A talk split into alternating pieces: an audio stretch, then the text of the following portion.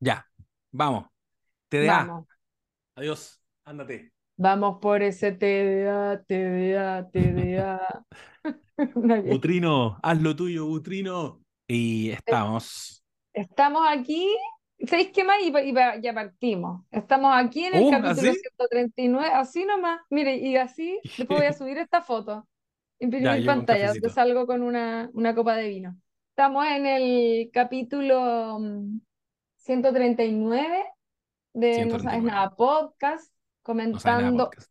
una vez más The Last of Us en su capítulo 5, Endure and Survive, que nos dejó paloyo. Estoy aquí con mi compañero José Manuel Bustamante. Por favor, amigo. Ahora sí que sí, no interrumpiéndome como hizo recién, salude a su. Hola, amiga, ¿cómo estás? Hola, no sabes nadites. Pido de antemano disculpas si es que la conexión está un poco inestable. Algo ocurre. Nos están tratando de boicotear. Es el fin del mundo, ya lo sabemos. Llegaron los aliens, terremotos en Turquía, eh, incendios en el sur, inundaciones en el norte. Nuevamente, Chile se va a acabar y va a partir acabándose con mi wifi. Así que de antemano pido, pido disculpas por eso. Eh, estoy contento, estoy contento porque estuvo buenazo el capítulo 5 y además tuvimos la oportunidad, eh, tuvimos la buena idea de juntarnos a verlo. Sí, verdad. Salió bueno Oye, eso, sí, ¿no? estuvo, estuvo, oye, buena jornada. Nos pegamos ahí un, un carretito ñoño con mi compañero y nuestras respectivas parejas. Lo pasé bastante bien. Y además iba a decir que dentro de todo, también algo que fue interesante fue que tuvimos días, tiempo para reposar lo que vimos en el capítulo. Porque lo emitieron el día viernes, el viernes pasado, el viernes 10. Porque, bueno, ayer domingo, estamos grabando el lunes, ayer domingo, básicamente eh, estaba Rihanna contándole al mundo que estaba embarazada eh, una vez más, porque creo que ya había tenido guagua, ¿o no? Eh, ¿o no? Había tenido Oh, guagua antes, puta la que falta. Ya, Según yo había tenido. Pero quizá la estoy confundiendo con Beyoncé, ¿cachai? Voy a buscar How Many Babies. Rihanna, How Many Ya, Babies. la estás Eh, confundiendo porque son dos queens. porque No son porque dos sean queens, afrodescendientes las dos, por supuesto. No, ya, cacha que es Eh, Rihanna. malintencionado. Tiene un hijo, ah, ¿viste? No. Ya tenía un hijo. Ah, perfecto. Sí, ya. No está tan equivocada. Mira, oye, yo estoy desenchufadísimo. Oye, y claro, tuvimos eh, entonces la oportunidad también de reposar un poquito el capítulo, que eso siempre es bueno, para no tener que comentarlo eh, tan rápido. Nos tomamos nuestro tiempo, nos tomamos el fin de semana. Estuvo bueno, Rihanna, todo esto, ¿lo viste? No lo vi. Estaba desconectadísimo ese día. Estaba usufructuando de eh, la casa de mis suegros que se fueron de vacaciones. Y nos fuimos con la Ah, Nel pero para allá. buena. Como quien se va de paseo. Ya, buenísimo. Sí, Bueno, yo. Nos desconectamos. yo vi, yo vi Rihanna, obviamente el fútbol me da exactamente lo mismo. Eh, o sea, si ya el fútbol que dan acá no me gusta, imagínate lo que no entiendo, eh, o que entiendo menos. Pero vi Rihanna impactante, ¿eh? Cantó como sobre unas plataformas que parecía que estaba volando en el cielo, una locura, más encima embarazada, todo un, un espectáculo. Eh, pero vamos a volver entonces a lo que realmente nos reúne en esta ocasión, que es hablar del capítulo de Last of Us eh, número 5, que como ya dije se llamaba, se llama Endure and Survive, donde tuvimos cosas bien interesantes sucediendo quería, pucha, por favor, vean el capítulo y que esto nada de lo que digamos sea spoiler, eso es, es lo más Sí. importante para nosotros. Eh, somos gente buena para spoilear si es que no nos, si es que se nos suelta la cadena, no sé cómo decir. Pero por favor Sí. vean el capítulo porque está muy bueno. Sabíamos que era un capítulo como súper anticipado porque se, se decía que era el mejor o era muy bueno, ¿ya? Y estoy de acuerdo, creo que fue un grandísimo capítulo, tenía cosas de alto impacto. ¿Y sabéis qué? Sí. Voy a retomar algo que dije el capítulo anterior, no anterior, el ante anterior, a propósito de mi comparación que, que hice con Game of Thrones. ¿Te ¿Ya? acordáis que- yo dije el 3 dijeron que era bueno? Yo pensé que iba a quedar la cagada. Y, y fue Ah, como, claro. no, esta serie no es Game of Thrones, son muy poquitos personajes, como por matarlo a todo, en fin. Y básicamente está ocurriendo, eh, no sé si te pasó, pero a mí se me hizo un poco Game of Thrones, muchos elementos de, de la, del capítulo pasado. ¿Te Sí, pasó? ab- absolutamente. ¿Queréis que haga como un mini resumen express de qué fue lo que vimos en este capítulo? Ya, este capítulo retomó la trama anterior en la que vimos que Henry y Sam tenían a punta de fusil a, eh, a- a Pedrito Pascal, a Joel y a Ellie en esta habitación en la que se habían refugiado, pero me equivoco.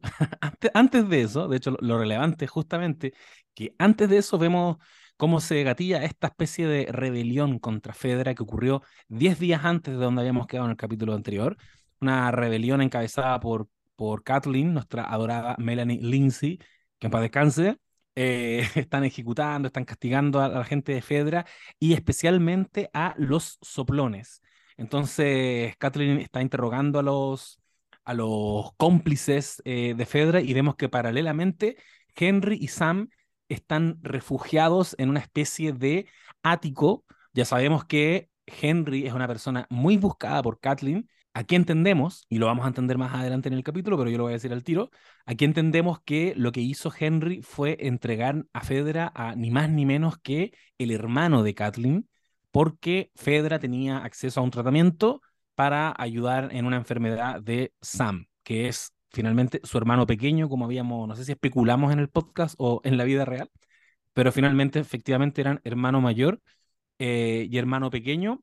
Y ahí re- eh, regresamos ya al momento en que irrumpe Joel en este espacio, le ponen estos Miguelitos, empieza el tiroteo que describimos en el episodio anterior. Y nos añaden una guay que la encontré muy buena, la comentamos también cuando estábamos viendo el capítulo, que ahora vemos el punto de vista de Henry, espiando desde una ventanita cómo ocurre este tiroteo Sí, ¿o no? Y la mirada de Joel que se conecta con su mirada aparentemente. Hay algunos que dicen que no se miraron, a mí me dio la sensación de que se miraron, de que Joel cachó que alguien lo había visto, pero que nosotros como espectadores no supimos porque parece que la cámara estaba puesta en Ellie en ese momento. Em, y el capítulo, en resumidas cuentas, lo que nos va a mostrar es el plan de escape de Joel y Ellie, ahora definidos como por el mismo episodio como las dos personas más buscadas por esa agrupación, y Sam y Henry, que son la, los más buscados. Parten en este escape que el plan va a ser, pese a que ellos saben lo peligroso que es, meterse por unos túneles en los que se, se conoce que hace años encerraron a todos los infectados. Y esto nos conecta con el episodio anterior, donde eh, ocurrió algo que no lo describimos, no lo contamos en ese podcast. Nos, nos escribieron los no sabes nadites, nos dijeron, oye, no se refirieron a esto. Bueno, no fue tan relevante no haberse referido porque se resolvió inmediatamente. Ese agujero como palpitante que había ahí en una instalación en esta ciudad, en el suelo, era eh, un grupo de zombies que alguna vez fueron encerrados como en las alcantarillas, en el subsuelo, y que querían salir. Entonces, lo que vamos a ver en este capítulo es que eh, a sabiendas que alguna vez fueron encerrados todos los zombies bajo estos túneles, eh, pero con la idea también de que parece que los mataron en algún minuto, los sacaron a todos, Joel, Ellie, Sam y Henry parten en esta, en esta misión de escape y que les funciona eventualmente. De hecho, Henry está muy victorioso en una forma muy evidente de anticipar que todo se va a ir a la mierda. Empieza así como, eh, ven que mi plan era muy bueno, ya están saliendo del perímetro de, que tienen el grupo de, de, eh, del- de Kathleen, están en eso cuando les empiezan a disparar. Ve Henry que hay, o sea, Joel se fija que hay como un llanero solitario disparándole desde el segundo piso de una casa. Le dice a, a, a Ellie, tranqui, yo me encargo, voy a ir, me voy a dar la vuelta y lo voy a y me voy a deshacer de él. Ellie le dice algo muy razonable, que es como, eh, te van a matar, y él le dice, no, no me van a matar, bueno, entonces van a venir por nosotros, y ahí Joel le dice algo que yo creo que debería pesar en el futuro, especulando acá, y le dice, ¿confías en mí? Ellie le dice, sí, confío en ti. Con eso entonces Joel efectivamente se va al segundo piso de esa casa, mata a un señor viejito, y en eso no pasan dos segundos e irrumpe todo el grupo de Kathleen, también conocida como Melanie, eh, irrumpe y empiezan a perseguir a, a Ellie, a, a Henry, a Sam. Eh, Henry intenta entregarse a cambio de que dejen libre a los dos niños y ella le dice una, una, una Kathleen que ya entendemos que igual le está patinando un poquito, les dice como no, porque eh, eh, Sam anda contigo y Ellie anda con el, el tipo que mató a, a, los nuestros, así que no, tienen que venirse todos conmigo. Eh, Henry les dice, escápense, están en esa tensión al punto de van a, a ejecutar a Henry eh, Kathleen ya lo está apuntando, le sacó el seguro al arma y salen de este agujero, Dios mío, un ejército, una horda de infectados, pero en un momento eh, brutal y en un despliegue también de efectos y producción de HBO que esperábamos ver hace rato y queda la cagada queda la cagada cuál ejército del Rey de la Noche. Yo creo que ahí también es súper pertinente la comparación que haces tú con Game of Thrones. Salen, salen, salen, salen. Joel se vuelve loco arriba, no sabe a quién disparar. Y entre medio, y esto es súper importante, sale un tipo de infectado que no habíamos visto hasta este minuto y que es como dos veces más poderoso, más grandote. Vemos incluso que le saca eh, de cuajo la cabeza a una persona simplemente con un tirón y, y, y, bueno, ya hacia el cierre del capítulo, Joel, Henry, eh, eh, Sam y Ellie ya están como un poquito al salvo de esta situación, todos los infectados se fueron en otra dirección, eh, matan en el camino, los infectados se, se devoran ahí a, al personaje de Kathleen, ellos ya van casi que de salida, pero la última noche antes de irse de esa ciudad, vemos que mm, en, esta, en, en, esta masacre que hubo de, de, infectados, agarraron algún minuto al pequeño Sam y lo infectaron de alguna manera, lo, mordieron, bueno, lo, lo, hirieron.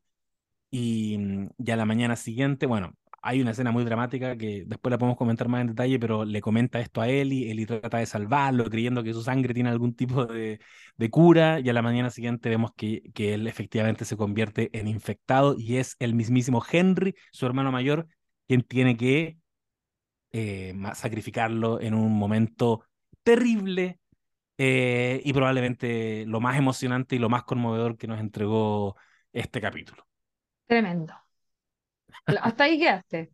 Fin. No, yo lo dejo ahí nomás. Sí, sí. Sí, porque igual me, me, embalé. No, no, no, pero está, está bien, súper bien explicado. Oye, talento para pa resumir, ¿ah? Yo no podría, me iría por las ramas. Me estaba saliendo humo. reflexionar entre medio. Oye. Estaba tomando ahí medicamentos, vamos, vamos, que se puede, concentración. vamos por esa Harto cafecito. Elementos, sí. quiero decir algo. Eh, bueno, obviamente yo creo que como que el grueso del capítulo podríamos decir que se encuentra en el último tercio o todo el momento desde que llega Kathleen muy maligna a perseguirlo. Ocurre esta situación en que es como una, una camioneta que se cae por un hoyo y libera a todos estos infectados que estaban en el subsuelo. Así Eh, es. ese mono mutante gigante y todo eso. Y por supuesto el final terrible con Sam, creo que como que por ahí evidentemente está, está todo lo, lo potente del capítulo, pero también decir que eh, comienza con, con, una secuencia de, de, conocer a Henry, lo que sí tú, de ver el punto de vista de él, donde sí. conectamos súper rápido con él como personaje, siendo que él era snitch, ¿cachai? Era soplón. Y, y, de, y, lo dice, creo, Claro. como ni siquiera solo como denunció este loco, sino que trabajaba para los malos, ¿cachai? Trabajaba para Fedra, para el gobierno autoritario que se instala a partir del, del brote. Y, y, me gusta igual esa um, contradicción que te tiran encima, de que vaya a empatizar con un loco que se supone que no es del bando en el que tú estarías, y de hecho los ciudadanos que se rebelaron parece que son mucho más eh, malulos, como más, o, o, no malos, pero como implacables, ¿cachai? Como que también ahí hay, hay elementos como re interesantes. Sí. Y quería decir a propósito de mi comparación con Game of Thrones, que um, encuentro interesante la fórmula que está teniendo la serie, quizás es algo muy de videojuego, no lo sé, donde nos presentan una etapa a superar, entre comillas, ¿no es cierto?, en cada capítulo, como que si lo pensáis, yo la verdad, Ah, claro. yo, yo la verdad, el último videojuego que, que jugué con pasión fue Super Mario en, en el Super Nintendo, ¿cachai? Como que muy antiguo, pero, pero me acuerdo de los mundos y de las capítulos, o sea, de, los, eh, de las etapas, digamos, y, y quizás hay algo de eso, ¿no? Como un poco, esta onda un poco como road movie, pero que es brígida, que tiene, en este caso fue muy explícito, sentí que había un, había, había un Koopa, ¿cachai? Había un malo al que había que vencer, que era este mono gigante y que me imagino que si jugaron el videojuego deben haber eh, perdido un montón de veces antes de vencerlo, ¿cachai? Digo, con, el, con este mono sí, que debe haber sido como el, el monstruo de la etapa para superar el, qué sé yo, el, no sé, quizás los videojuegos ya no tienen mundo, pero como algo así. Y pa- un poco sí, para es seguir con real. esta onda, que creo que, que nos están haciendo lo que hacía Game of Thrones, de matarnos personajes que creemos importantes, y eso está brígido. Hemos, hemos, se nos han Sí. muerto caleta de personas con las que nos hemos encariñado, vamos recién en el capítulo cinco ¿Te has dado cuenta de eso? En el capítulo uno se murió la hija de Joel, que nos hizo pedazos porque súper, era un muy buen personaje y fue súper dramática su muerte. Después, en el capítulo 3 por supuesto, tuvimos toda esta situación con Bill y, ¿cómo se llama el otro? Bill Bill y y, Frank, y Frank, ¿sí? ¿me suena? Sí, sí, sí, sí. Ya. Pero bueno, los, los del capítulo memorable, grandísimo capítulo 3 eh, que también, ¿no es cierto? Grandísimos personajes mueren. Bueno, perdón, sin ir más lejos, en el, en el 2 murió. Ay, perdón, se me están olvidando todos los nombres. ¿Cómo se llamaba Tess, la Tess? Tess. Perdón. Sí. En el 2 muere Tess. En el 3 mueren ellos dos. En el 4, Presentaron personajes nuevos. claro, Y en el 5 los mataron a todos. Los mataron a todos. Así que para que cachí, onda, se pusieron hardcore, ¿sabes qué me parece bien? Igual, porque siento que, yo esto lo comenté alguna vez, yo creo a propósito de Game of Thrones, que es que uno sabe, o sea, ya, es como con Joel y Ellie, que nosotros sabemos que pueden estar muy en peligro, pero que ni cagando se van a morir, porque la serie son ellos, ¿no es cierto? Claro, Eso nos da una certeza, pero por lo menos esa es la única certeza y todo lo demás puede peligrar y yo creo que eso igual es bueno, como que hay películas y series donde uno sabe que nadie se va a morir, que pueden hacer como que se va a morir, pero no se va a morir o por último se va a morir más adelante. En cambio, claro, Game of Thrones nos enseñó que, chao, de un momento a otro sin que te lo esperes, eran capaces de matar a la mitad de los, de los integrantes de la serie. Entonces, eh, nosotros veníamos de Lost, donde ninguno de los importantes se murió nunca hasta muy adelante, como que, eh, entonces creo que hay algo bueno en este elemento porque no, nos va a pasar que más adelante también nos vamos a volver a, a encariñar con personajes y va a ser como, se van a morir, ¿cachai? Y, y quizás no sí, se van a morir, o quizás sí, no sé, como que siento que ahí hay algo que igual está bueno. sí. Em, sí, Estoy muy de muy de acuerdo y y siento que eh, todo lo que comentáis al final es un poquito como hacer el, hacer como una declaración de principios de cuál es el registro de esta serie, a qué atenerse, y es una editorial que ha, que ha durado estos cinco capítulos. Para mí todos los sí, capítulos nos han dejado un mensajito, como a, a nosotros como espectadores. Nos han, nos ha mostrado dónde toma distancia con The Walking Dead, dónde toma distancia con, con Game of Thrones y dónde se parece a Game of Thrones eh, en qué se va a parecer al juego y en qué no. Y, y ya con estos cinco capítulos emitidos, a mí me, me parece muy interesante, bueno, esto que estoy comentando, por supuesto, pero eh, vinculado al hecho de que ellos están estableciendo entonces una estructura, hasta ahora al menos, en que, mm, tal como un videojuego, tal como tú señalabas, Joel y Ellie trascienden a esta temporada, avanzan, avanzan y pasan personas por su vida, les dejan algo o no les dejan algo, porque eh, uno puede, claro, pensar que lo que decíamos el, otro día, que hace unas semanas que Bill y Frank le heredaron de alguna manera no solo eh, insumos, un vehículo, mucha comida y muchas cosas a Joel, sino que también una filosofía y el espíritu de querer vincularse con un otro. Eh, eso un poco lo acarrean.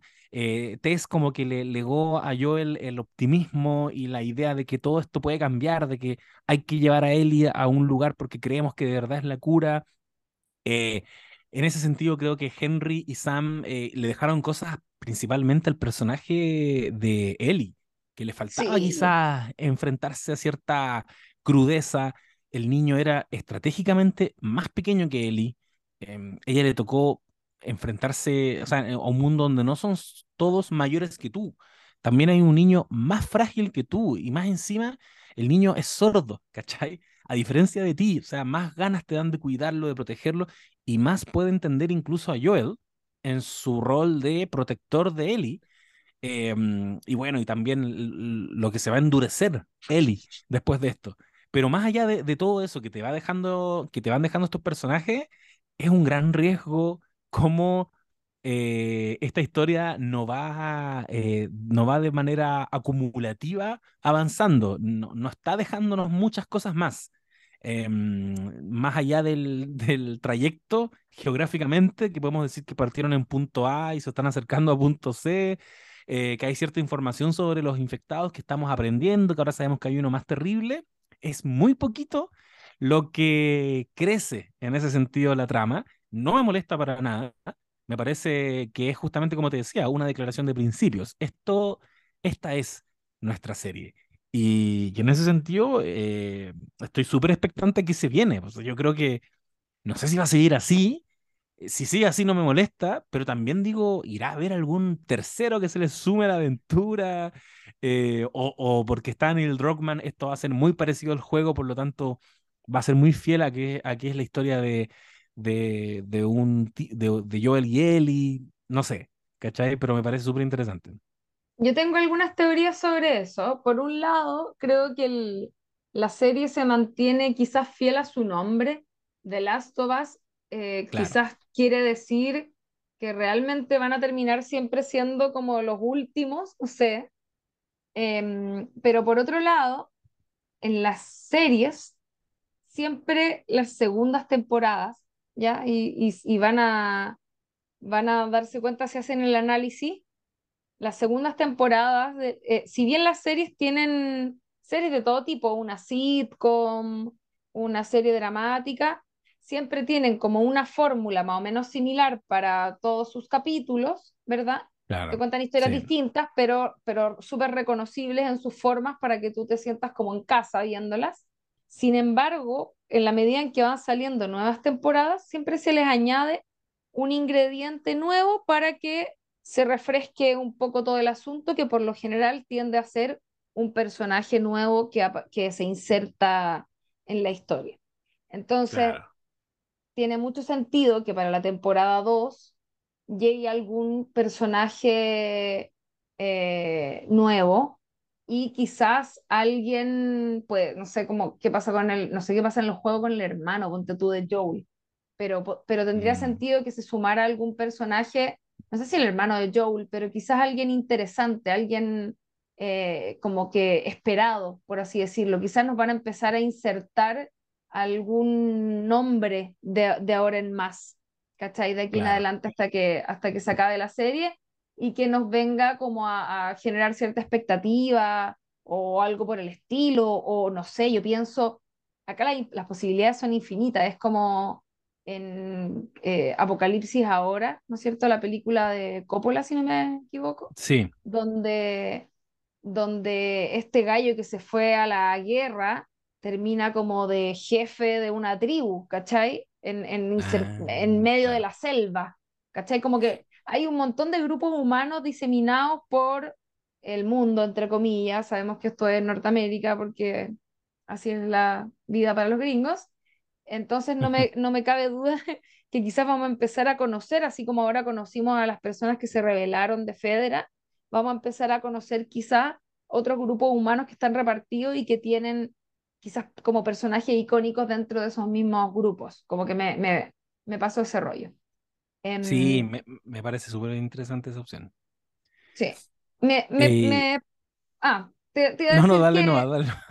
algo, algo que, mm, que está súper bueno decir a propósito de esto que comentaba y que me parece súper correcto el análisis del tipo de personaje con el que vemos que Ellie conecta y como que obviamente va a quedar muy cagada de onda con todo esto que ocurrió, muy, muy afectada, ¿verdad? Es que mm, en el capítulo anterior habíamos visto a Joel y Ellie conectar de una manera muy particular. Podríamos decir Mm, que se se unieron en una e- e- en esta relación de medio padre-hija sustituta, no sé, donde además a él, que esto no, lo- no sé si lo comentamos o si lo, lo comentamos lo suficiente, pero lo vimos reír por primera vez, ¿verdad? Entonces hay una cosa sí, como, como bien emotiva que venía ocurriendo entre ellos, que están viajando solos, y ahora yo creo que ver esta situación frente a ellos, de dos personas que no merecían morir, que también se estaban protegiendo, ver que no lo lograron, yo creo que mm, lo, como que los une más. No sé si van a quedar como enrarecidos, pero emo- emocionalmente, internamente, no me cabe duda que los une mucho más. Entonces, tengo sí, mucha curiosidad por ver eh, cómo evoluciona también esa relación. Creo que ahí hay algo, hay algo como muy bonito que se puede explorar y, y muy complejo por el contexto y por un montón de cosas que no sabemos todavía, porque no conocemos en, en su totalidad estos dos personajes. Entonces yo creo que todavía quedan cosas por, por descubrir, pero, pero eso. Quería, sí. quería mm, eh, preguntarte, tú que tenías algunos datos sobre el niño actor. No sé si te querís tirar ahí un speech en relación a Sí, por eso. supuesto, por supuesto. El personaje de Sam está interpretado por un actor que se llama Kayvon, Goddard, el niño que, ya saben acá, podcast lleno de spoilers, se convierte en infectado, intenta atacar a Ellie y es eh, sacrificado por su propio padre. An- antes de tirarme el dato, igual me quería detener un poco en esa escena, porque quería Por decir su propio que hermano, por su propio hermano. por su propio hermano, ya, gracias por corregirme. En mi mente es como padre e hijo, pero verdad. Son hermano mayor, hermano menor. Em, porque también ahí se produce y se enfatiza esto que dices tú, como la cohesión entre él y Joel en la medida que Joel no, no lo pudo pensar dos veces, obviamente. En- ante la situación de, del niño atacando a Ellie, tenía que sacrificar al niño. Y por su parte, Henry queda súper desorientado, queda como, conmocionado con lo que está viendo, y su primer instinto es decirle a Joel que no lo mate, que no lo ataque, y le empieza, y le empieza a disparar. Es una secuencia que, que es muy rápida, es muy vertiginosa, y yo creo que contribuyó muchísimo a las sensaciones de uno como espectador cuando está viendo ese momento, porque, claro, Henry le dispara un par de veces a Joel, Joel le dice, loco, eh, para, ¿cachai? Hay que sacrificarlo y a nivel de, de guion, es un momento que se tiene que resolver todo muy rápido. Pero aún así, uno siente que, que chucha va a pasar. Porque si Henry no deja a Joel salvar a Ellie, yo sé que no va a morir Ellie, pero por- porque lo supongo. Pero, pero ¿cómo van a destrabar este nudo? Y es finalmente, como habíamos dicho antes, Henry el que sacrifica a su hermano y también tiene algo, dos cosas súper interesantes. Uno, que decidieron ponerte la cámara en la cara de Ellie. Ah, no, bueno, primero, primero que lo sacrifica y queda en shock por lo que acaba de hacer. Eso me parece una muy interesante decisión porque también me parece súper orgánico, como le vino algo instintivo de proteger a la otra niña. Es como que Henry todo lo que hace en esta escena lo hace un poquito por inercia, no sabe lo que está haciendo. Y, y bueno, sacrifica a su hermano, pero después no entiende por qué lo hizo y no sabe lo que hizo y se siente terrible por lo que hizo y apunta a Joel. Y de nuevo, uno como loco, ¿qué estáis haciendo? Y Joel le dice, baja el arma, baja el arma, y termina la escena en algo que nosotros pensamos que podía pasar, que fue que eh, se termina suicidando.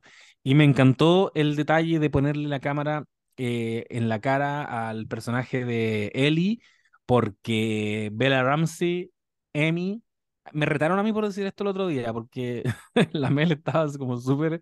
O sea, yo estaba muy conectado con lo que estaba pasando, yo estaba ya soltando sus lagrimones, pero dije muy inoportunamente, aquí sale Emi, porque no lo pude, no lo pude evitar, como que vi la cara, vi las tres emociones por la que pasó Bella Ramsey eh, y le creí todo, le compré todo. Em, en el momento, yo creo, más heavy del episodio, probablemente una de las razones, de las tantas razones por las que se esperó que el capítulo 5 iba a ser tan, tan impactante.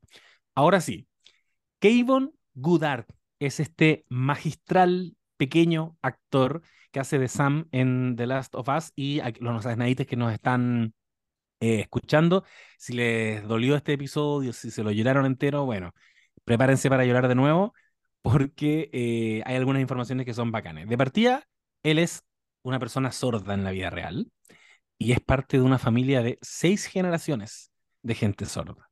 Em, también hay varios actores y actrices en su familia, incluida su propia madre, eh, pero es Kayvon el, integrante de esta familia que ha llegado más lejos, evidentemente, con este papel en The Last of Us. El otro datito que tengo es que es, bueno, es la primera producción grande en la que trabaja y en una entrevista la mamá comentó que, comillas, él realmente posee la pasión que lo conduce a decir, puedo hacer esto.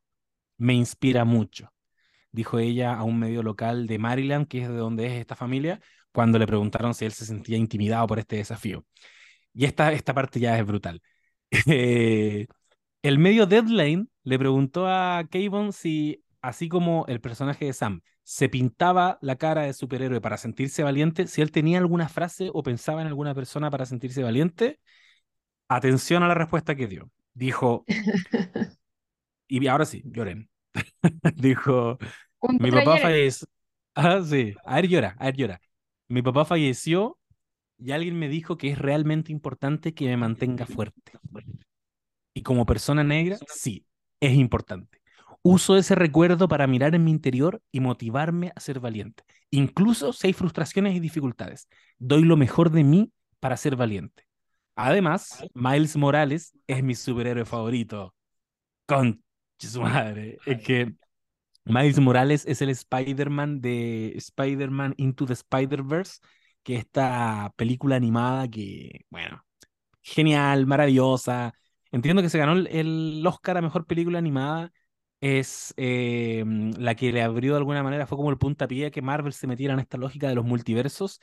Y algo bien revolucionario que hizo en su minuto fue que eh, pusieron a un Spider-Man que era encarnado por un adolescente afro-latino, que es Miles Morales. Entonces, evidentemente, la representación importa, eh, ha sido un referente para este actor eh, y para, bueno, romper estas barreras y, estar dando lo que está dando ahora en, la serie de The Last of Us. Y ya un datito rosa, además de ser actor, él es jugador de hockey. Eh, es una celebridad local en Maryland porque fue fichado en el equipo local de hockey eh, un datazo es que solo un 3% de los jugadores de hockey no son blancos. Es un deporte extremadamente blanco. Ya estaba conquistando espacios en el ámbito deportivo y él dice, de hecho, en su Instagram, en su perfil, aparecen sus dos pasiones. Dice hockey and acting. Si se van a buscarlo, arroba no me acuerdo cuánto, pero él se llama Keibor Goodart y mm, tiene interacciones con Bella Ramsey, con Pedro Pascal, es una weá alucinante. Para que se sigan enamorando de este increíble actor em, afrodescendiente y sordo más encima. Oye, qué, qué bacán. No cacho lo del superhéroe, pero me imagino que debe ser. Es genial. Ya, ya hemos dicho con la Chile. Ver y Spider-Verse. Sí, e, esa, esa, es una que tenéis que ver. Eh, Oye, amiga, yo quería comentar igual una cosa que, así como tú vas a permanentemente enarbolar la bandera de Game of Thrones y hacer las comparaciones con Game of Thrones, a mí me van a escuchar todos estos capítulos hablando de, adivina cuál. The Walking Dead. The Walking Dead. Lo que pasa es que es súper relevante. The Walking Dead es un cómic de zombies que, que dejó la patada en su minuto. Es, de, es lo que le permitió a AMC tener las lucas para sacar y sacar series tan maravillosas que, que sacó posteriormente. Y em, está esta premisa, yo la he comentado hartas veces, la, la, idea de que parece que los zombies, o en este caso los infectados, no son lo más importante porque lo, lo, importante realmente es lo que aflora en los humanos en estos contextos de crisis. Ya, yo creo que me estoy, estoy como en condiciones de ir echándome esa teoría al bolsillo, porque fue muy representativo lo que pasó en el clímax de este episodio 5. Barrió, literalmente pasó por encima y aplastó el conflicto humano. Nosotros estábamos embaladísimos. O sea, yo de verdad dije, Kathleen va a matar a Henry, ojalá que no mate a Sam. Mi cabeza inmediatamente se fue a la idea de que, oh, quizás este capítulo fue tan impactante porque Kathleen va a matar a Sam. Em, y están en esa tensión y aparecen, aparecen los infectados y se acaba, y se acabó. Y, una lección, como un castigo al personaje de Kathleen, que en medio de todo este caos sigue persiguiendo a Henry y le sigue con esta idea así como de la venganza, como a todo, a todo evento, lo apunta y le dice, no, yo no he terminado contigo. Y aparece un, ya no sé lo que es, no sé si un clicker, algo. No, ¿sabéis, qué es? Que es muy interesante, que es que ella va a matar a un niño oh, y verdad. quien la agarra es un niño infectado. Y, que la, Oh, y la despedaza porque como que es es súper ágil. ¿Te acordás que mm, se le, sí, se le tira encima y como que es súper rápido para pegarle, así como da mucho sí, nervio, de hecho es como "Oh, estos buenos cagaron porque vemos que hay una turba de, de infectados, pues. sí, Eh, po. si escuchan Y unos llantos es mi perro, por si acaso. acá Em, no me llegaron, no, no, no no, allá bacán. Eh, eh, ¿qué?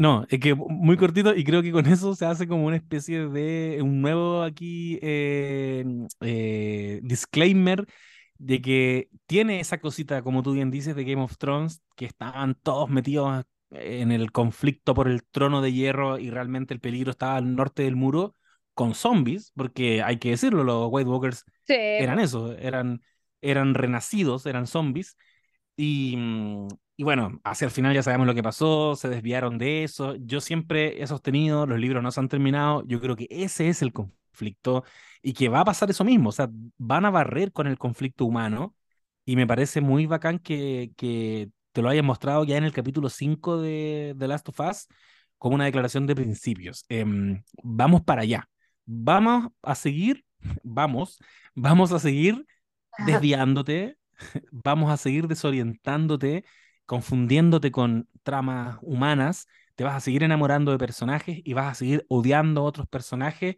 Y yo creo que incluso nos va a, a, a meter en conflictos más intrincados de las luciérnagas, Fedra, colectivos que andan por ahí dando vueltas. Y cuando estemos ahí con la cabeza más metida en eso, de nuevo, va a aparecer Don infectado gigante y va a quedar la embarrada. Yo creo que si hay un clímax que yo espero al menos en esta historia, tiene que ver con humanos, tenemos que unirnos contra esto. Como, basta, ¿cachai? Hay que unirse contra esto y, y uno, encontrar la cura, que es la promesa que, que The Walking Dead pateó, pateó, pateó, y como que no te, no te la daba nunca. Eh, como hay una cura o no hay una cura, bueno, The Last of Us te Ay, está diciendo que puede haberla te va a tirar para allá y, y, y, bueno, en algún minuto los infectados van a pasar por encima de todo y, y eso va a ser para mí el, el, gran conflicto. Eso creo yo, Alma.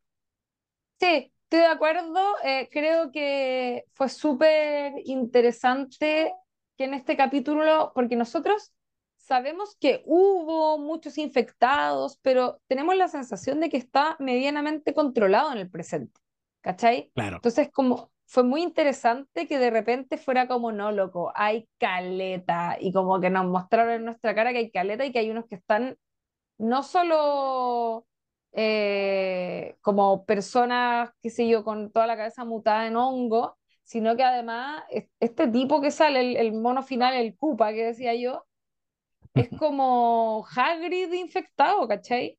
Sí. Como- Jodor. Entonces, claro, es jugador. Entonces es- está demasiado... está- es una, como, y, y esos monos no se murieron ahora, como que quedaron por ahí dando vueltas, ellos escaparon, pero no sé qué fue de ellos, ¿cachai? No. Entonces, eh, está, está interesante como ver cómo se sigue adelante, si es que eso que ocurrió ahí, porque eso fue en una ciudad específica, eh, ocurrió en otros lugares, como entender que las condiciones pueden ser distintas en cada lugar, que es un poco lo que yo mencionaba a propósito de que se me hacía un poco tiene esta onda como road movie, ya hemos hablado de la referencia a propósito de la carretera también, ¿no es cierto?, de, de, de Cormac McCarthy. Y, Claro, y creo que, creo que está interesante para ir viendo también cómo avanza una historia que, como bien decíamos, son todo el rato estos dos personajes y como que obviamente no se te puede hacer monótono, como que sabemos que nos tienen que ir ahí metiendo como eh, cositas interesantes en la medida que avanza. Quería, mm, exacto. Quería cachar la cantidad de capítulos que tiene la, mm, la temporada porque tengo la impresión, no sé si es de 10 como todos los, sí, es de 10 como todos los, los Ah. HBO. Sí, son, son 10 capítulos o 9 hasta el momento veo aquí en IMDb, pero no sé si quizás son 9 solamente, puede ser. Veo Yo 9 aquí en sé, IMDb, sí. yo sé que al menos la crítica vio nueve.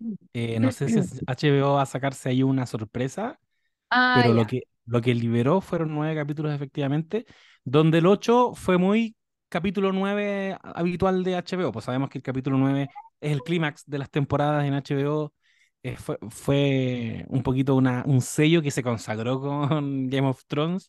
Piensen en un momento heavy, fue el capítulo ocho y el capítulo, perdón, el capítulo 9 y el capítulo 10 lo dejaban como para una cosa más resolutiva. Bueno, he escuchado por ahí que el capítulo 8 está heavy, igual Bueno. yo ya no me dejo llevar por los qué capítulo está heavy y cuál no, porque también tengo dificultad para lidiar con esas expectativas. Si bien me han gustado los capítulos que se supone que son los más cuáticos, los he encontrado los mejores, efectivamente, eh, me han sorprendido capítulos como el 4 por ejemplo, que pasó tan piola en los comentarios y para mí fue como, oh, me encantó este capítulo. Y también me he tenido que, he tenido que aterrizar las expectativas cuando he visto los grandes capítulos. Por ejemplo, el capítulo que vimos esta semana lo encuentro muy bueno. Quizás es el mejor que he visto efectivamente en, en esta eh, temporada. Pero claro, pues está esa idea de que uno cree que va a haber lo mejor que ha visto en la historia de la televisión, ¿cachai? Tiene muchas ideas en la cabeza, lo que decías tú. La boda roja de Game of Thrones, eh, cuando Hank se encuentra con Heisenberg en el desierto, en Breaking Bad. Uno ha visto demasiadas cosas y, y las expectativas las dispara. Eh, entonces, claro, capítulo 8 se supone que va a ser terrible bueno, pero igual hay que, yo al menos tomo la decisión política de ser cauto al respecto y disfrutar todo lo que nos queda de temporada. Oye, ¿puedo hacer que- spoiler? Ah, ya, no, ya, dale ya, nomás. dale. Dale. No, no, No, dale con tu termina lo spoiler. tuyo. Es que lo Ya, mío es cualquier cosa, dale nomás. Eh, Lo, lo mío igual es un salpicón. Lo segundo que iba a decir es que un no sabes nadita me comentó que si me había fijado quién era el actor que hizo de este súper infectado, que de hecho se llama The Bloater, se escribe Bloater. Así se Ah, conoce ya. ese, ese tipo, The Bloater. El, Es el un, hinchao, el básicamente. hinchado, el hinchado, exactamente. Él se llama mm, Adam Basil y fue, ha, ha salido en Venom 2, ha salido en, fue la, la, la bestia. Mira, fue Venom en Venom 2, fue la bestia en La Bella y la Bestia. Ha salido en James Bond, El Señor de los Anillos y Game of Thrones. Es un tipo gigante, un tipo así como Oye, atlético, ¿sabes que se le- eh, tiene un aire a la bestia de la Bella y la Bestia, te diré? Que tenía como unas weas en la cabeza. ¿verdad? ¿O no? Ay, qué heavy. Ya, voy a decir mi spoiler chanturri, porque loco, Ya, solo porque estoy mirando, me puse a mirar en IMDb qué onda los capítulos a futuro, y a partir del, primero, a partir del capítulo 7 me parece, va a empezar a aparecer la hermana de, de la, prota- de la protagonista de Euforia. Ah, ya, sí sabía eso. No te Ya, había querido spoilear. ya. No sé qué personaje, no tengo idea, pero sé que va a salir esa actriz. Y por otro lado, a partir del próximo capítulo, y esto quizás puede ser interesante, Mm, va a aparecer un actor que a mí me gusta mucho, que si no me equivoco es el, no sé si alguna vez viste Transamérica, bueno, es que, es que salen puras películas que, que solo vi yo quizás. Eh, salió también en Maverick con Mel Gibson, em, Uy, no que es un, es un típico actor eh, nativo, ameri- nativo americano, ¿ya? ¿Ya? que puta, es, es muy clásico, como que yo te muestro su cara y me diría ya, sí, hoy que lo vi.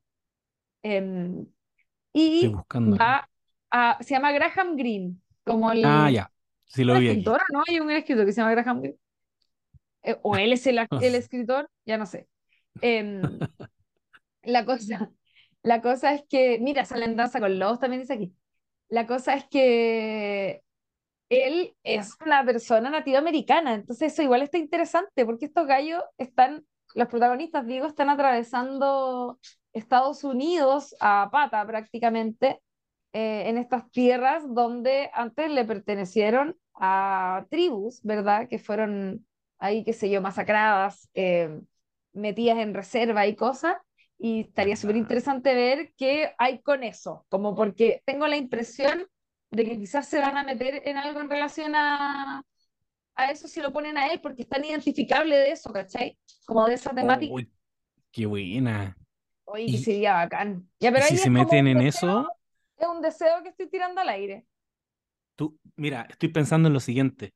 ¿Tú cachai que em, la iglesia de San Francisco que está ahí en plena Alameda, em, hay una, hay una académica investigadora de la Chile que descubrió hace un par de años, hace poquito, hace como cuatro años, que los cimientos tenían una tecnología antisísmica precolombina.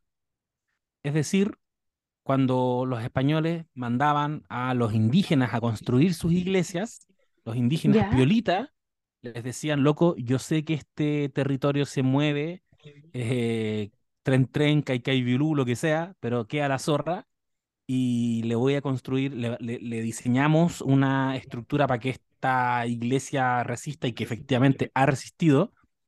Eh, cuando tú me decís que este personaje es nativo americano, pienso en esos conocimientos ancestrales que tienen que haber heredado y que ve tú a saber si ya sabían que los hongos tenían un potencial de convertirse en esto, si sabían ya que en sus incursiones con los hongos, pues, ¿cachai? Con, sabían que los micelios tenían esa conducta y si tendrán quizás más herramientas por lo mismo, pues, para enfrentarse a una, a una crisis. qué heavy, qué heavy. Eh, ¿sabes qué? De más que va a haber algo medio reivindicativo. Mira, te, te lo podría apostar o, o podría, o quizás solo un deseo. Ojalá, ojalá haya algo. Es que aparte, voy a decir algo. Me encantan los, los nativos americanos, encuentro que son la raja. Tienen, me encanta esa cultura. Como que soy muy Oye, Graham Greene, solo un alcance de nombres con el escritor Graham Greene, el otro Graham Greene, eh, que ya Ah, se ya. murió hace mucho tiempo, pero se llaman exactamente igual, fíjate. El otro Entonces es caballero que, muy, que es británico, así que nada muy razonable tu, tu duda. Sí, es que era- se escribía tan igual que quedé un poco. Pero bueno, Y solo quería así como pasar muy por encima, pero destacar también el momento en que Joel está paradito ahí en el segundo piso de esa casa disparando y eh, haciéndole espacio, como un poco despejándole el camino a Ellie, porque se produce un nivel de conexión entre ellos dos en un momento tan cuático, pero igual está cagado de miedo y no está cagado de miedo porque Ellie es un cargo, como le dice él está cagado de miedo porque es su hija, y chao, es su Le- hija. le- Y, es una, y- es- es una encomienda, le está diciendo hasta el momento. no, ya dejó de serlo. En ese momento sintió miedo real y Pedrito Pascal de nuevo, como siempre, dejándolo todo, hace una tremenda interpretación también con, con la mirada y con los movimientos, que es algo que le ha tocado hacer también en The Mandalorian. Piensa que en The Mandalorian tiene que expresar con un casco en la cara muchas veces. Em, y ahí ¿Verdad? desde el segundo piso disparando, le pasó de todo. Y en un momento yo vi cómo le tiritó la mano, yo lo vi tener miedo a este tipo que se ve tan implacable y me encantó. Me gustó mucho esa escena. Buenísimo. Oye, bueno. ¿Qué Yo te iba a decir que, mm, nada, cosas impactantes que me parecieron de este capítulo, eh, todo esto que ya dijimos, y además encontré terrible acuático como ver al niño contagiado, lo encontré muy satánico. Sí. solo decir que el- estoy ahí atenta y esperando los capítulos que se vienen. El próximo capítulo se llama King, Vamos. el próximo capítulo. No sé qué ¿King a qué como rey? con, no como, como King Maya. No ¿Qué? fuiste hippie en tu juventud. Me acabo, No, acabas de revelar que nunca fuiste hippie. Eh, No, no, no. no sé, K-I-N, Kin. Y vivo, y vivo un Ñuñoa más encima y no sé lo que es Y viví en kin. Ñuñoa, anda a estudiar el. Kin. No, es que Fallé. era una, si no me equivoco, el Kin Maya era como un número o un símbolo, ya no me acuerdo que era como así como el horóscopo, típico esas cosas que uno anda buscando con qué identificarse y qué sé yo. Ah, perfecto, perfecto. Pero Yo quiero, mm, antes de cerrar, solo pedir nuevamente, reiterar las disculpas. La conexión no siempre está bien, pero yo sé que los no sabes nadites, porque lo han dicho, valoran que nosotros estemos semana a semana aquí al pie del cañón con esto. Yo también, y la Lula yo sé que también, y la Chiri también. Agradecemos mucho todos sus mensajes. Recuerden que nos pueden escribir a no sabes nada podcast arroba gmail.com. Recuerden que nuestro Instagram es arroba no sabes nada podcast, que nuestro Twitter es nsn-podcast. Les estamos leyendo y nos eh, llena el corazoncito que estén disfrutando esto que estamos haciendo. Em, y al mismo tiempo mandar un mensaje también a nuestra amiga, un saludo, no un mensaje, un saludo a nuestra amiga Claudia Cayo. Quiero aclarar que no queden dudas de que ella quiere estar acá con nosotros, pero no solo es una acontecida directora de radio, sino que está atravesando momentos bien complejos a nivel familiar, a nivel personal. Así que le mandamos un abracito. Esperemos que todo se venga muy, muy bueno de aquí en adelante y van a haber muchos capítulos de No Sabes Nada para que la escuchen a ella y su dato duro, su rigurosidad y su periodismo que tanto nos hace falta.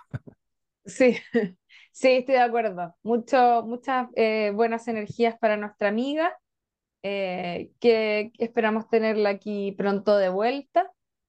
Em, se ha echado de menos, por supuesto, pero ya, yo, yo ya le dije que cuando esté de nuevo, que chao, comente si quiere desde el capítulo uno en adelante, porque eh, Sí, se merece el espacio, este es su espacio también, así que para que, para que diga todo lo que tenga que decir.